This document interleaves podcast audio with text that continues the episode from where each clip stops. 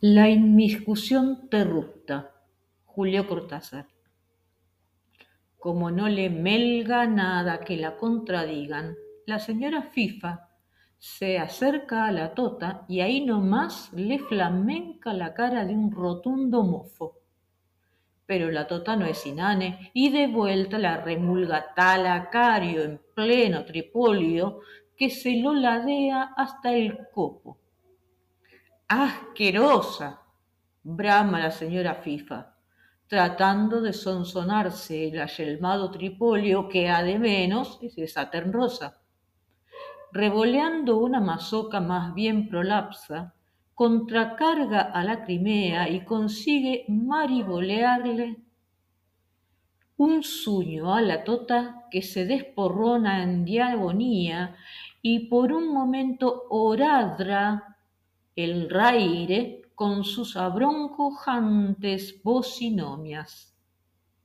Por segunda vez se le arrumba un mofo sin merma a flamencarle las mecochas, pero nadie le ha desmunido el encuadre a la tota sin tener que alanchufarse su contragofia. Y así pasa que la señora Fifa contrae una plica de miércoles a media resma y cuatro peticuras de esas que no te dan tiempo al vocifugio. Y en eso están arremulgándose de ida y de vuelta cuando se ve presi venir al doctor Feta que se inmoluye inclótumo entre las gladiofantas. ¡Vaya has! Crona, el elegantiorum, sujetirando de las desmescrenzas empebufantes. No ha terminado de hablar cuando ya le están mano crujiendo el fano, las colotas, el rijo enjuto y las nalcunias mofo que arriba y sueño al medio y Dios, Dios y dos miércoles que para qué. ¿Te das cuenta? Se la señora Fifa. El muy cornaputo, flama la tota.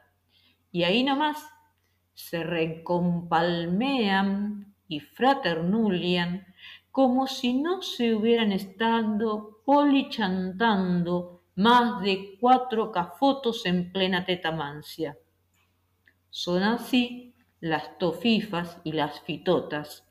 Mejor es no terruptarlas porque te desmunen el persiglotio y se quedan tan plopas.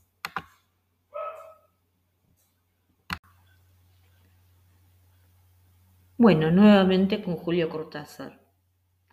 Teníamos un primer caso, por escrito Gallina una, en donde el orden oracional aparecía alterado y algunas otras cuestiones que nos planteaban de alguna manera qué posibilidades tiene de comunicar el lenguaje y de qué manera lo usamos y por qué en este caso estaba armado de otra manera. En el segundo texto, cortísimo metraje, las frases parecían inconclusas, eh, truncas, con eh, presupuestos que uno debía completar y entonces nos planteamos qué es lo que sucede con el tema de la lectura y la posibilidad de recomponer, reordenar e inclusive completar eh, huecos. En este caso, el código o el lenguaje tiene una dificultad un poco mayor. El glíglico para Cortázar fue una creación que implicó, entre otras cosas, la posibilidad de inventar una serie de términos que no eran simplemente una u otra palabra aislada, sino que hasta de pronto implicaban una construcción de frase un poco compleja, porque todas las palabras estaban distorsionadas, alteradas, inventadas. De todos modos, fíjate que es eh, posible seguir una hipótesis acerca de qué es lo que se cuenta en esa historia, qué es lo que sucede, qué tienen que ver la pipa y la tota y qué sucede cuando aparece el Señor. Y entonces, en ese devenir de lo que vamos leyendo, vamos descubriendo qué es lo que sucedió. Una vez que nos damos cuenta de eso, también empezamos a observar que ciertas palabras que Cortázar ha plasmado allí están formadas sobre otras que ya conocemos y de esta manera nos damos cuenta de que combinó palabras que eh, usamos de otra manera y que eh, de pronto eh, le dio a, a otro término un significado que acá en este texto tiene otra posibilidad.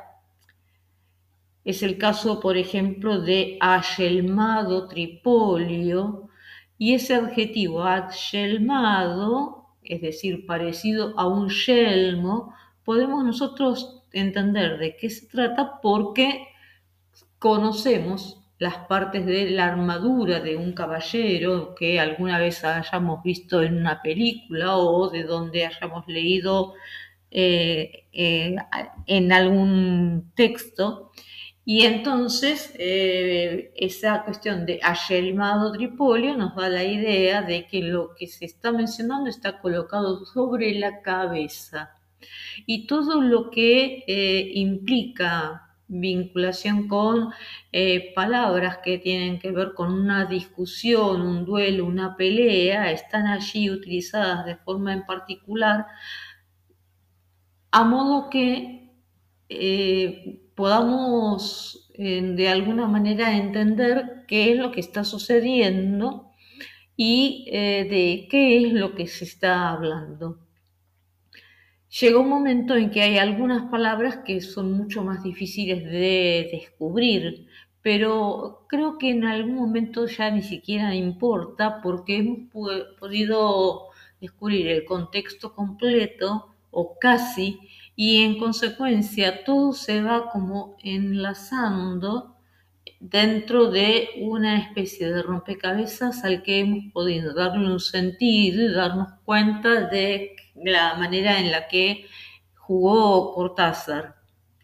Así como en los otros dos textos anteriores había inclusive juegos de palabras desde el título, en este caso esto se potencia porque todo el texto es un juego de palabras con respecto a ese lenguaje que él ha ido inventando y que nos llevan a la resolución de la historia.